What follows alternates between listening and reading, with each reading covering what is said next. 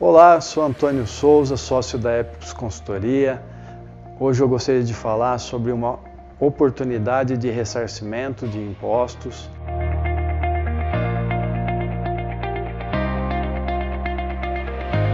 Trata-se hoje do adicional dos 10% do Fundo de Garantia, que foi instituído pela Lei Complementar 110 de 2001, e essa contribuição dos 10% tinha por objetivo compensar a União pelas perdas oriundas do reconhecimento judicial das demandas sobre a correção inflacionária das contas do Fundo de Garantia referente ao Plano Verão de 1989 e do Plano Collor de 1990.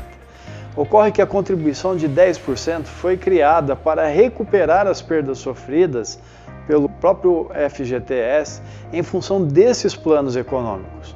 No entanto, ela não teve a sua vigência limitada e os recursos obtidos tiveram outra finalidade daquela original.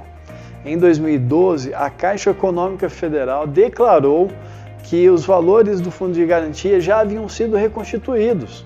Dessa forma, o referido adicional não é mais necessário tendo ocorrido o exaurimento da finalidade para o qual foi instituído, foi criado.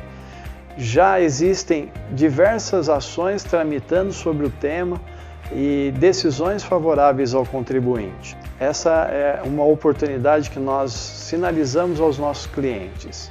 Obrigado.